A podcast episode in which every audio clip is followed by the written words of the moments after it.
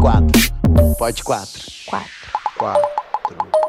Um, dois. Três. Quatro. Eu vou comer, comer, comer laranjas e bananas. Olá, olá, gente! Esse aqui é o Pod 4. Pode achar que tudo já foi dito, pode achar que é um tema batido, pode até achar que o assunto já foi encerrado. E pode também perceber que a bissexualidade é tão apagada que a gente tem que fazer dois episódios para falar sobre ela. Eu sou Daniel Colim, arroba Daniel Colim, underline ator. Eu sou o Juliano Barreto, no Instagram, Juliano Barreto Oficial. E eu sou a Natasha Vilar, arroba Vilar Natasha, Vilar é com dois L's. E o nosso podcast geralmente é gravado do estúdio Porta da Toca, em parceria com a Fly Audio, aqui em Porto Alegre. Mas seguimos em quarentena há 89 anos e, portanto, estamos todos por Skype, vendo as carinhas aqui, cada um no seu quadrado, para seguir fazendo o Pod 4 e continuar compartilhando esses assuntos importantes com vocês. E hoje a gente decidiu refazer. Refazer não, a gente decidiu fazer uma segunda amostragem da conversa que a gente teve semana passada sobre bissexualidade, depois vocês vão entender porquê. E a gente tem uma convidada muitíssimo especial aqui com a gente, que é a Bruna Klein, do coletivo Amora. Uh! Uhul!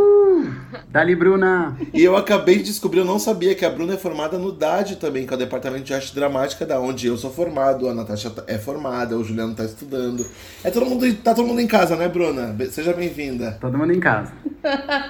Todo mundo em casa. Obrigada, obrigada pelo convite. Que legal. A gente, a gente adorou que vocês toparam e eu acho que eh, seria legal se tu pudesse começar explicando o que exatamente é o Coletivo Amora, porque a gente comenta sobre ele no último episódio sobre apagamento bi. Aham. Tá, ah, então, o coletivo Amora é um coletivo de pessoas bissexuais de Porto Alegre. A gente começou a atuar em ah, 2018. Não, é, 2018, 2019, por ali.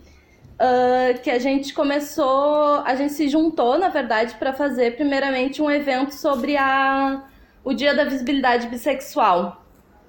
E a gente começou a pensar assim, o que, que a gente poderia fazer, quais eram as ações, em, prime- em princípio só para aquele, para aquele primeiro ano. E depois percebemos que a gente podia fazer mais coisas, atuar mais. Então a gente tem atuado com rodas de conversa, a gente faz, fez uma feira no início desse ano, conseguiu ainda fazer alguma coisa antes do mundo fechar completamente, né? E a gente faz parte da organização da Parada Livre também, né? Junto com outros coletivos. Ah, então nós somos assim ativistas bissexuais que decidiram se juntar nesse grupo, né? Para conseguir fazer, buscar direitos, buscar de- defender as nossas pautas, né? Mas Muito legal. aqui de Porto Alegre, né? Isso. Arrasaram.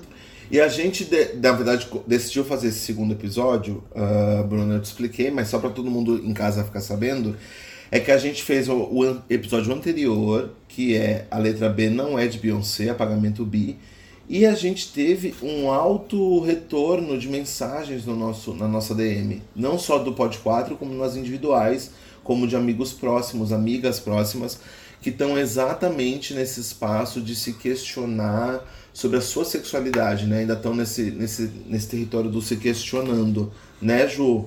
É, exatamente. ah, e o que eu senti particularmente, assim, Bruna, eu acho super legal ter a oportunidade de dividir isso contigo, foi que eu, naquele primeiro programa que a gente fez semana passada, eu me senti super confortável para falar sobre bissexualidade.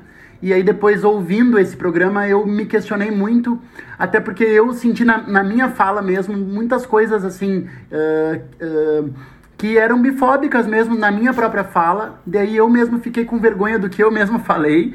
E aí a gente recebeu por, por, por mensagens muitas pessoas que estavam num estágio anterior da sua bissexualidade. é, Tipo, das coisas que a gente falou no nosso programa. Eu, por exemplo, recebi muitas mensagens, tipo, de, de pessoas que se questionaram assim. Bah, vocês já falaram de bissexuais que já estão num estágio muito mais resolvido. Eu, eu na minha bissexualidade, ainda tô muito mais descobrindo, assim, né? Então, uma pergunta que eu te faço é: vocês, como coletivo, e tu, Bruna, qual a abordagem que vocês têm para conversar, por exemplo, com, com pessoas que estão ainda num estágio mais inicial de conversação dessa bissexualidade, assim, né?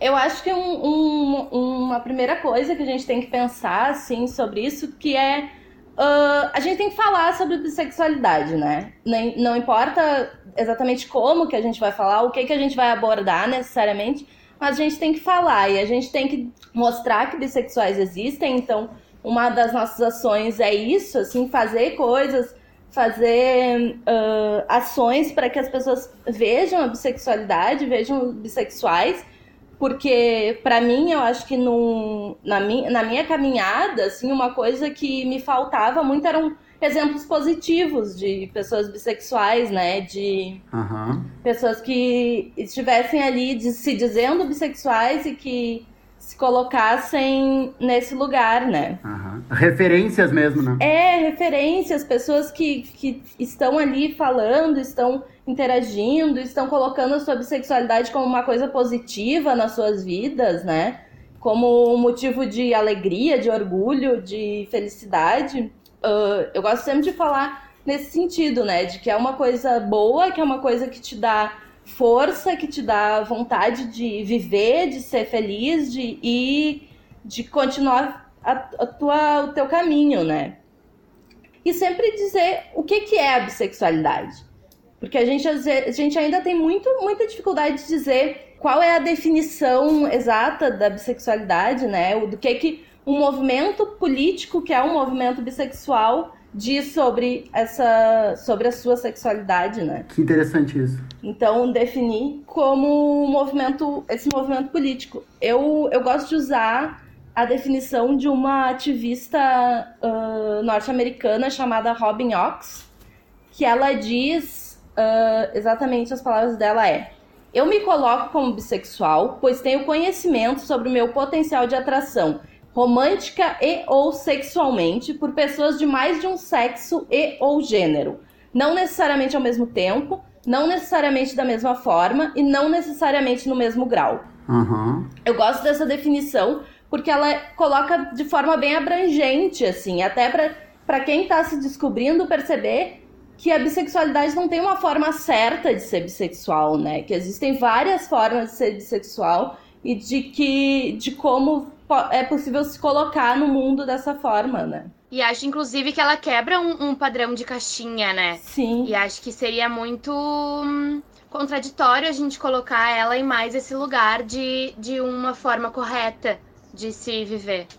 É, ela é uma. Uh, o importante é que a, é pra, eu acho, assim, que as identidades sejam algo que vem da pessoa, né? Ela não é algo que vem de fora, que alguém vai te dizer o que, que tu é. Porque a gente já teve muito tempo aí com a medicina dizendo o que que quais eram as identidades das pessoas, com, considerando como um comportamento, né? O importante é a gente dizer, a gente mesmo se definir, né? Saber quem nós somos e poder poder ter isso como uma forma de nomear a si mesmo, não de ser nomeado por outros, né? O que eu achei muito massa da, da dessa citação eu não conhecia, uh, que é muito elucidativa para muitas pessoas que não são bissexuais, é a questão que ela coloca ali não só da quantidade né, de, de uh, gêneros e, e, sexos, mas a questão de grau. Porque esses tempos eu tive uma discussão com uma pessoa que a, a pessoa queria falar assim: ah, o quanto mais ou menos você gosta? 50% de homens, 50% de mulheres? E eu falando que, a, primeiro, que eu sou um exemplo, eu não, eu não represento toda, todas as pessoas bissexuais. Segundo, que o jogo não é assim tão matemático, né? Terceiro, que isso é uma questão de fases da vida. Hoje eu posso estar me sentindo de uma maneira, no que vem eu posso estar me sentindo de outra maneira. Eu acho que essa relação de grau é uma, é uma visão muito heterocentrada, assim, e, e que às vezes cai na, na, na, numa homonormatividade também. Sim. E achei muito elucidativo, assim, porque. Muito. Porque eu tenho, uma, eu tenho um exemplo de uma, uma amiga muito próxima, que, que eu também não vou expor o nome dela que ela é casada com uma mesma mulher há 20 anos, tá? E só que ela, só que é muito legal porque há 20 anos, desde eu conheço elas desde antes de casarem. a, essa minha amiga, ela sempre externou que ela sempre foi hétero. E aí ela se interessou por esta mulher. E ela casou com essa mulher que está há 20 anos. E a única mulher que ela sente atração é a esposa dela. Só que ela se apresenta como lésbica. Porque a Natasha falou isso um pouco no último episódio, porque o bissexual ele é lido socialmente pelo relacionamento que ele está vivendo. Então, ela nunca parou para pensar que talvez ela, ela seja uma pessoa bissexual, como eu acredito que ela seja, e porque ela sente atração por homens. É, então, é, as pessoas elas se sentem confusas um pouco porque elas estão num relacionamento e isso representa elas, né? Enfim, então foi, achei muito elucidativo essa, essa colocação, muito legal. E eu acho que, além de elucidar a questão do grau, elucida a questão da simultaneidade também. Porque ele fala que. Porque a pessoa pode ter uma dúvida, ah, mas então se tu é bissexual, tu quer estar ao mesmo tempo com um homem e com uma mulher, ou tu quer estar com um homem num momento. E na verdade não é excludente essa, essas opções. De repente tu pode querer estar com um homem e com uma mulher simultaneamente, ou não. Sim. Né? Então tu pode ter esse, esse direito, né? Sim, eu acho que é. Uh, essa, essa questão da, das coisas serem, serem diferentes para cada pessoa, né? Existe. Eu acho. Eu, eu acredito e, e percebo que existe. Existem tantas bissexualidades quanto existem pessoas bissexuais no mundo, né? Existem muitas formas de ser bissexual. E de entender a sua bissexualidade Sobre essa questão uh, de, dessa, dessa tua amiga, Dani, que uh, a gente não pode. Eu, eu não gosto de dizer, ah, eu acho que alguém é dessa sexualidade ou de outra, assim. Acho que ela pode muito bem se entender como lésbica, se isso faz sentido. Bom, isso faz sentido para ela, né? Mas a gente tem uma. A gente percebe que várias pessoas bissexuais se descobrem mais tarde, né? Ou descobrem uh, per, ou falam sobre a sua sexualidade mais tarde, falam só quando não estão em relacionamento. Isso é uma coisa muito comum, assim, que a gente, a gente percebe conversando com pessoas bissexuais, vendo pesquisa e tal, né? Eu super concordo. E, e realmente, agora você falou, eu fiquei pensando, nossa, eu mesmo enquadrei a mina como bissexual, assim. Mas é que às vezes a, eu já me vi muitas. Eu mesmo, né? Eu, eu me, me saí do armário muito mais tarde, porque eu senti a necessidade de ter envolvimento com homens para realmente entender que eu tinha atração quando eu já sabia que eu tinha atração. Então a, a gente às vezes fica preso nessa, nessa vivência, sendo que o corpo já está dizendo alguma coisa. Então a minha, a minha experiência foi essa. Então acaba que pelo, pela ideia do apagamento bi, eu acabo às vezes uh, conjecturando isso, tá, mas a pessoa uh, ela sente atração por, por, por outros gêneros, sexos e não quer aceitar ou não entende ou não pensa dessa maneira, enfim, mas eu entendo totalmente que não sou eu que devo dar a, a, a definição dela. sim, sim. Não, não, entendi, entendi. É, eu ia falar sobre, voltando um, um, passo atrás, disso que o, que o Dani falou, de, de pôr em porcentagem, né? Só por, por ser mais de um gênero, perguntar, ai, mas é 50%, 50%. E eu acho que é tão 100%, 100%. É. E, e acho que isso é quase que, pra mim, sempre foi muito lógico de pensar assim. Porque, digamos que é uma pessoa bissexual Agora eu tô meio jogando para vocês, vocês vão poder responder mais que eu. Mas que uma pessoa bissexual, e eu acho que isso. Acho não, isso foi um assunto que a gente falou ontem no nosso grupo de WhatsApp. Eu não sei se o Daniel vai estar lembrado, porque ele estava um pouco bêbado, amigo, eu te expus. Eu não bebo. Mas. Que, inclusive ele que lançou o assunto e terminou com pronto, falei, tô bêbado. Foi isso. Tá bom, mas eu acho importante a gente falar que é que uma pessoa bissexual ela pode estar em um relacionamento monogâmico e estar completa ainda assim né? O estar completo tá, tá por minha conta, é eu que tô falando.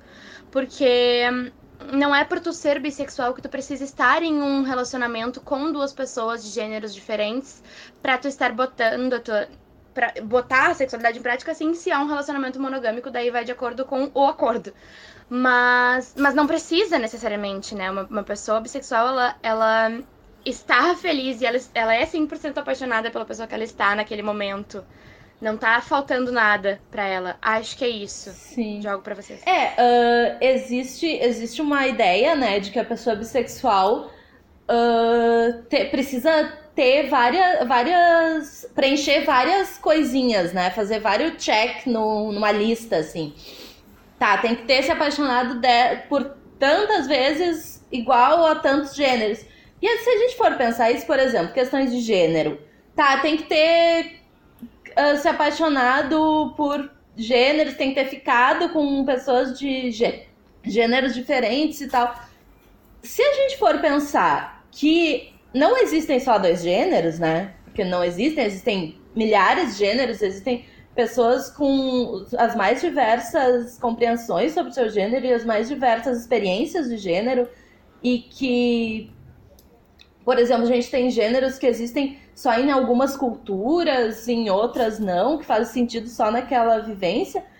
Não, isso é, é humanamente impossível que uma pessoa se apaixone por tantas pessoas com tantos gêneros, por que namore tantas pessoas, que faça sexo com tantas pessoas.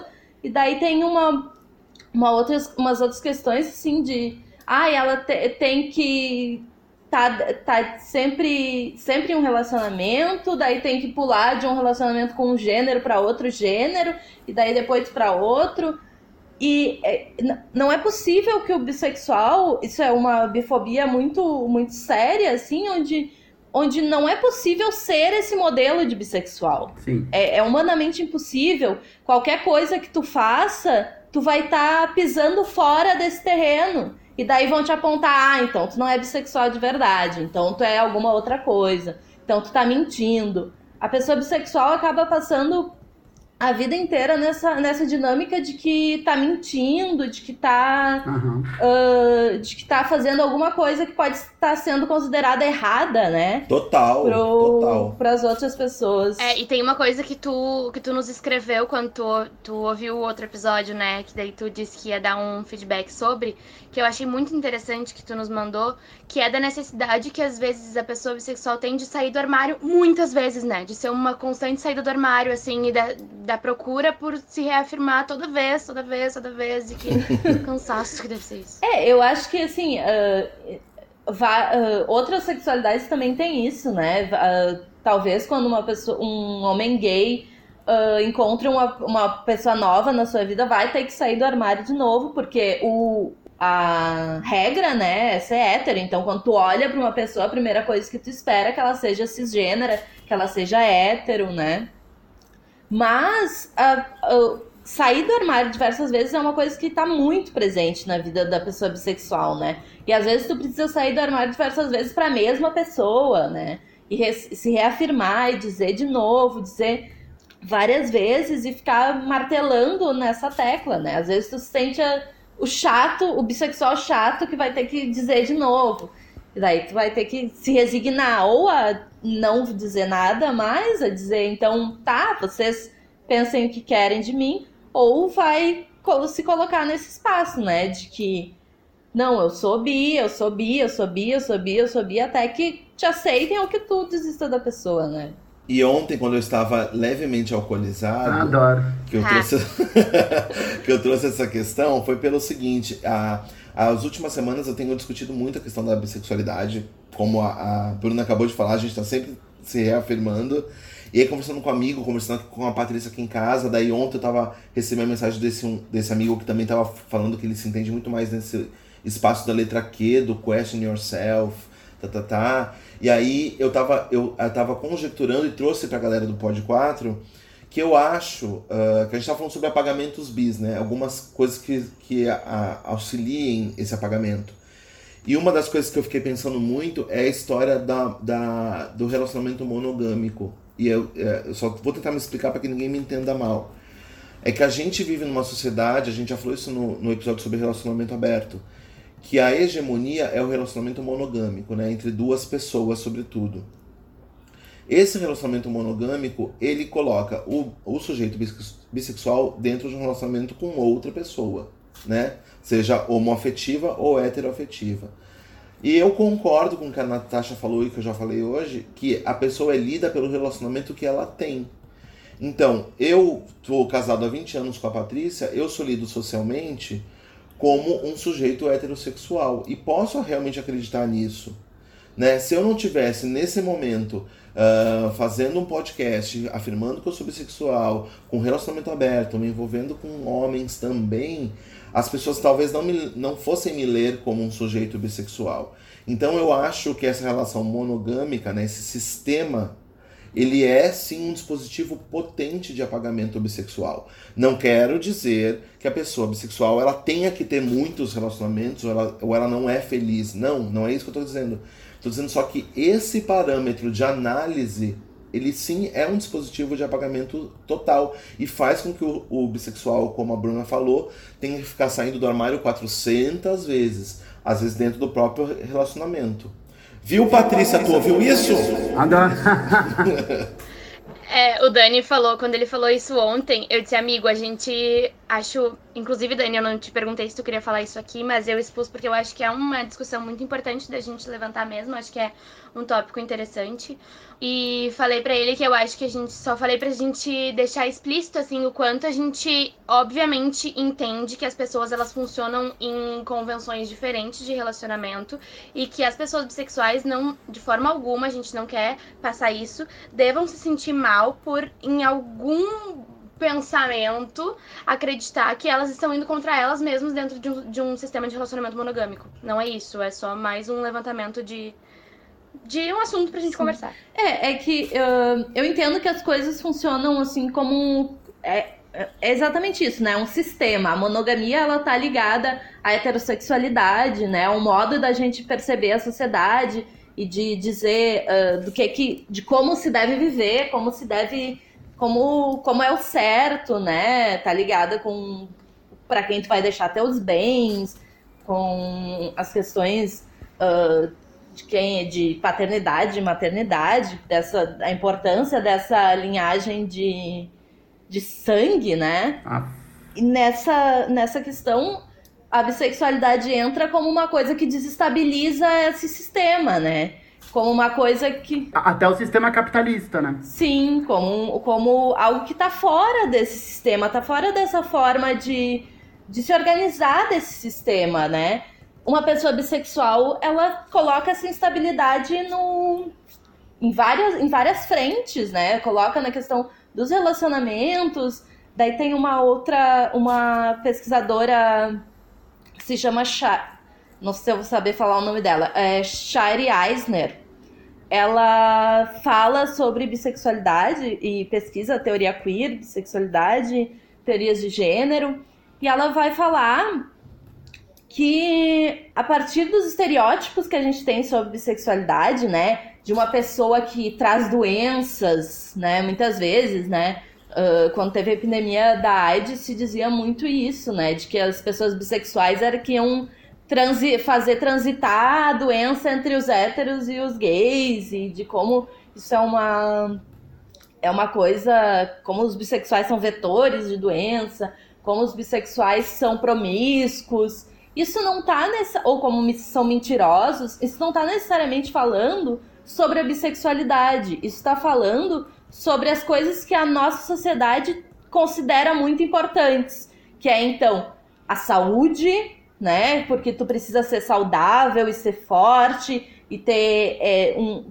corresponder a certos parâmetros. Tá falando sobre, sobre a mentira, por exemplo Tá falando sobre a verdade, né? Que a sociedade é uma sociedade que precisa que sempre estejamos falando uma coisa que é considerada a certa, a verdade, a que tá, a que tá mais correta do que, que as outras, né? Sobre promiscuidade, de como é errado tu, tu ter vários relacionamentos, tu se relacionar de formas diferentes, porque isso é, um, é não é puro, isso é feio, é sujo, né? Uh, daí a gente pode pegar essas ideias e pensar, tá, então isso está se dizendo sobre bissexualidade, está se colocando a bissexualidade como ruim por ter essas características na, nessa visão preconceituosa, né?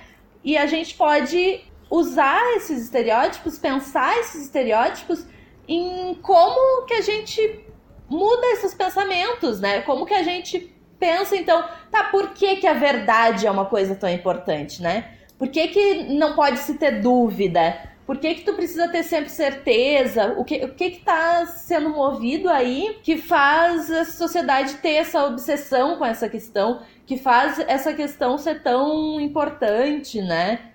Ou da promiscuidade, por que, que é tão ruim se relacionar com outras pessoas, com, tanto, com várias pessoas, né? Ou o que, que é essa promiscuidade, né? E é por isso que é tão importante a gente estar cada vez mais uh, falando sobre isso e achando pares uh, sobre isso, né?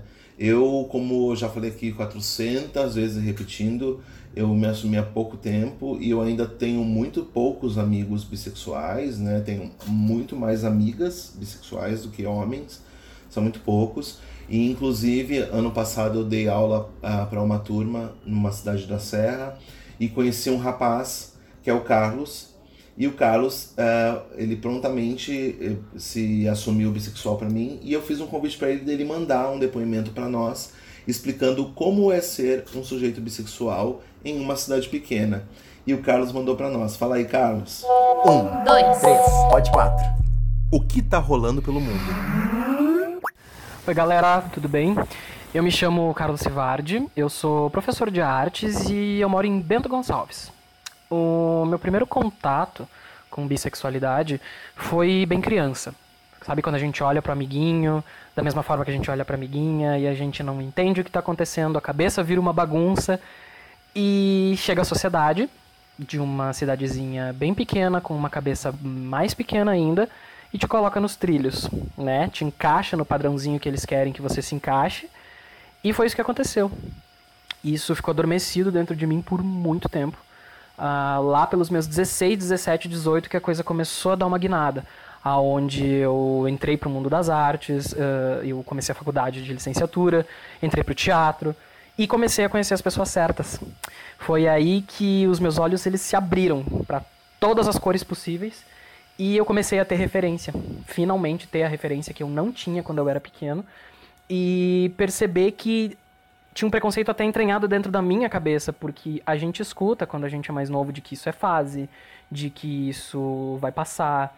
Uh, a gente até se culpa bastante. Será que eu tô em cima do muro? Será que. O que, que tá acontecendo, sabe? E essa dúvida, ela acabou. ela acabou quando eu, como eu disse, comecei, comecei a conhecer as pessoas certas. E, e isso foi maravilhoso. Só que o preconceito nunca acaba, né? Como eu disse, vindo de uma cidade com uma cabecinha bem minúscula, as pessoas ainda continuam usando as mesmas frases de que é fase, vai passar, yari yari yari, que a gente já sabe. Mas eu fiquei surpreso de saber que existe esse tipo de comportamento dentro da comunidade LGBT.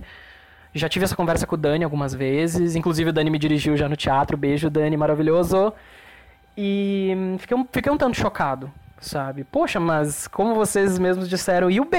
É de quê na sigla, sabe? Ele tá ali por um motivo. E isso, poxa, gente, amor para tudo quanto é lado, pelo amor de Deus. Mas assim, gosto muitíssimo do programa de vocês, acho fantástico o trabalho que vocês fazem, essa, essa visibilidade incrível que vocês trazem. E adorei o tema, adorei a temática, adorei poder estar tá participando. Obrigado pelo convite, gente, é uma honra poder estar tá falando aqui. E era isso. Beijo para vocês. Obrigado, Carlos. É muito importante esse teu depoimento. Uh, é legal também, eu não, eu não sei se eu posso expressar, mas eu acho que eu vou falar. Depois eu conversei com o Carlos, e o Carlos ele tem uma namorada, uma parceira, que, que ele consegue dialogar com ela, apesar de eles terem um relacionamento fechado. A, ela sabe da bissexualidade do Carlos e é super tranquilo, é, é mais ou menos como aqui em casa. E eu brinquei agora há pouco com a Patrícia, né, zombando dela, mas eu tenho pensado muito o quanto a Patrícia tem sido uma pessoa muito importante para mim e muito importante nessa minha aceitação da sexualidade, no período de aceitação, né? Ela me ajudou, ela me deu esse amparo e a gente foi uh, des, é, desconstruindo várias bifobias juntos, né? E eu acho isso muito generoso da parte dela, assim, porque uh, eu, eu percebo que ela tem que lidar com algo que ela não necessariamente teria que lidar na vida dela, como um, uma, um sujeito hétero, né? Patrícia, rainha sensata. Então eu tenho muito a agradecer por essa, essa compreensão e fico muito imaginando como é difícil para pessoas que se entendem bissexuais, que sabem que são, e não conseguem dialogar com seus parceiros ou parceiras na vida, né? por, ou por medo, porque é exatamente isso. Não quer dizer que só porque eu sou bissexual que eu vou transar com a primeira, o, o primeiro cara ou a primeira mulher que vi, vi, vier pela frente. Então, é, esse, essa declaração que eu fiz agora é também um, um carinho distante a qualquer pessoa que estiver ouvindo, for bissexual e não tem coragem de conversar com seu parceiro, que é compreensível e que se você conseguir, seria um ato legal, assim, para você e para sua e para pessoa que vive com você. Ai, eu não suporto mais a quarentena, já tava quase chorando já, gente. Eu acho tão bonito. Ai, eu me emociono.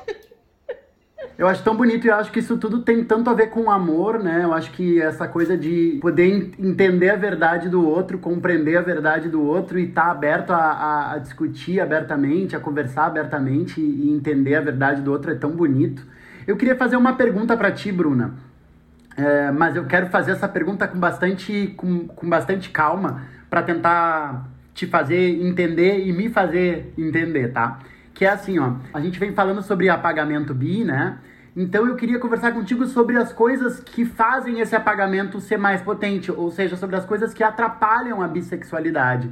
Queria te perguntar, porque de repente até vocês, como coletivo, uh, vocês devem conversar entre vocês sobre essas coisas que atrapalham a bissexualidade. E queria falar uh, sobre isso e também já levantar alguns exemplos. Por exemplo, um exemplo, eu acho que talvez seja o, o exemplo mais conversado ou mais famosinho, assim, que é o exemplo que a gente conversou com a Kex na semana passada, que foi uh, essa, essa coisa dos próprios, é, entre aspas, héteros ou, ou, ou gays, enfim, ou, ou qualquer pessoa que que, que, dá, que dá beijos bissexuais em festa, ou que, ou que flerta com a bissexualidade, entre aspas, também sem compromisso, e o quanto isso feriria ou não a bissexualidade propriamente dita, e o, o que que tu pensa disso, tá? O que que isso tu acha que atrapalha ou não? Por exemplo, assim, essa semana teve uma, teve uma coisa bem polêmica e que eu, eu particularmente acho bem grave, que é uma menina sapatão que, por exemplo, foi no Twitter e disse só sapatonas sabem amar uma mulher de verdade. Né? Que daí é algo que já vai lá e confronta a mulher bissexual, por exemplo, né? Então, quais dessas coisas... Aí também tem aquele caso da mãe do Neymar, né? Que, é, que, que ela tem nome, chama Nadine, né? Que, a, que, que saiu em toda a mídia uma frase dizendo que ela descarta o namorado bissexual pela bissexualidade dele, né? Então, quer dizer, é, é tem, tem, tem uma série de coisas e eu queria te perguntar, vocês como movimento e tu como uma mulher, o que, que vocês conversam que atrapalha a bissexualidade? É, um, assim, mais, mais em geral, assim, acho que o que atrapalha a bissexualidade é, é a bifobia mesmo, né? Uma pessoa ter uma, um comportamento um comportamento sexual no sentido do que o que ela faz enquanto pessoa, não ser o que exatamente qual a identidade dela, eu acho que isso não, não atrapalha as pessoas bissexuais, não atrapalha o movimento bissexual. Isso é, isso, isso é parte do comportamento humano, né? As pessoas têm desejos e têm vontades e muitas vezes não são necessariamente uh, não necessariamente uma atração sexual que a pessoa sente, é uma vontade de beijar, é uma vontade de ficar, é uma vontade de transar naquele momento. Eu acho que essas coisas são são da, da experiência humana, né? Que, que a gente precisa pensar também que provavelmente. Uh, eu não sei, eu não acho que tudo é assim, assim 100%, né? Uh, tem uh, estudos vários que dizem assim que mesmo pessoas que são gays, lésbicas, héteros, tem, já tiveram experiências com outros gêneros e isso não invalida sua, sua sexualidade, né? Uh, isso, isso é parte da sua experiência e cada um de, uh, nome, se nomeia da forma que achar mais interessante, né? Total. O que atrapalha as pessoas bissexuais é a ideia, uh, é a bifobia, a forma de tratar a bissexualidade como uhum. uma experiência, uma sexualidade menos válida, como a experiência das pessoas bissexuais como, como menos importantes ou como menos reais, né? Essa questão, eu não, não, não, não vi isso dessa moça que falou que só uma mulher uh, lésbica pode amar outra mulher. isso é uma forma, é, é, é um pensamento que está em muitos, muitos espaços, né? De que, é, que a gente pode muitas vezes ver que o homem bissexual ele é visto como gay, né? A mulher bissexual é, como, é vista como uma hétero depravada. Então, assim, parece que todo mundo tem que gostar de homem, né? Parece que só, só tem duas opções, né? Homem e mulher, são Aham. se coloca como se fossem os únicos gêneros e que as- entre uma mulher e um homem sempre se escolheria o homem. Aham. Que não faz o menor sentido, né? As pessoas escolhem se relacionar com quem elas escolhem se relacionar por razões inúmeras que têm a ver com a sua, sua experiência pessoal, né? E isso faz com que as pessoas bissexuais tenham altos esse, esse pensamento de que ou a pessoa bissexual vai trair, Aham. ou a pessoa bissexual não ama de verdade. Isso faz com que as pessoas bissexuais tenham altos índices, principalmente as mulheres, de violência doméstica, assim, ah, in- independente do gênero com que se esteja se relacionando, assim. Tem pesquisas que falam em 50% das mulheres bissexuais passaram por violência doméstica Nossa. ou passaram por eh, estupros. Questões muito. eh, são números muito mais altos, assim. E, e isso é importante ressaltar, independente do gênero. Quer dizer, as pessoas bissexuais estão sofrendo violências. A violência contra as pessoas bissexuais nos atrapalha, porque a gente sofre violências de vários lados. Ah, de várias formas, né? Que nos fazem ser. fazem a gente não não saber se pode dizer pro parceiro que é bissexual, não saber se pode se colocar, né? A gente tem ah, índices de pessoas falando do armário de novo, né? Que a gente já falou um pouco de pessoas bissexuais que passam muito mais tempo no armário ou que passam ah, muito tempo no armário para as pessoas mais importantes da sua vida. Tem um, um termo assim em uma pesquisa que eles usam assim um grande número das pessoas bissexuais com mais de 45 anos ainda no armário para as pessoas mais importantes da sua vida, quer dizer, mãe, pai, parceiro, Filhos. continua não sabem o todo dessa pessoa, né? E daí como que é que é essa vida sem que as pessoas te conheçam por inteiro, né? Só pra continuar ainda, ainda, de- ainda dentro desse mesmo tópico que ele é meio chato mesmo de falar, e que, mas só que eu acho que é super necessário, ainda, ainda mais te ouvindo. Eu uma vez conversei e ouvi um pseudo-argumento de uma pessoa super, super bifóbica que me argumentava assim, ó. É, mas é que pra mim é muito difícil entender a bissexualidade, porque pra mim parece oportunismo. É, essa pessoa dizia. Porque aí, assim, eu entendo gay que, que se definiu e gosta de homem, entendo a mulher, não, não, não. mas assim, pra mim parece oportunismo, porque parece uma pessoa que quer se dar bem em todas as circunstâncias e tal. Eu acho, hoje, eu entendo como super bifóbico, mas naquele momento aquele argumento se baseava de uma coisa de oportunismo, assim, e eu, queria que vocês dissolvessem essa, esse preconceito pra nós aqui, assim. Eu quero, eu quero saber quem é que foi que disse isso. Eu quero o nome, eu quero ir atrás. Adoro. Não, não te interessa, ordinário, vagabundo. Alô? Dissolve, dissolve esse preconceito agora, Daniel, dissolve. Quem não quer se dar bem em todas as oportunidades, né? Assim, quem não quer tirar o melhor das, sua, das oportunidades que tiver na vida, eu não, não, não, não sei. Assim, é mais uma forma de pensar que os bissexuais não são Honestos, né? confiáveis, né? Que não, não é, é não, não, não são honestos, não podem dizer a verdade, né? A nossa sociedade ela é tão eh, feita de binarismos, né? Que quando tu encontra qualquer coisa que tá meio fugindo desses binarismos ou fugindo dessas caixinhas, ah, as pessoas já são questionadas direta, diretamente, assim. Eu, eu me sinto assim em dois, em dois sentidos, tá? Eu, eu sei que não tem nada a ver a conexão, e como a Kex eu vou fazer a conexão mesmo assim, foda-se. Que é, é, eu sou bissexual e também sou ateu.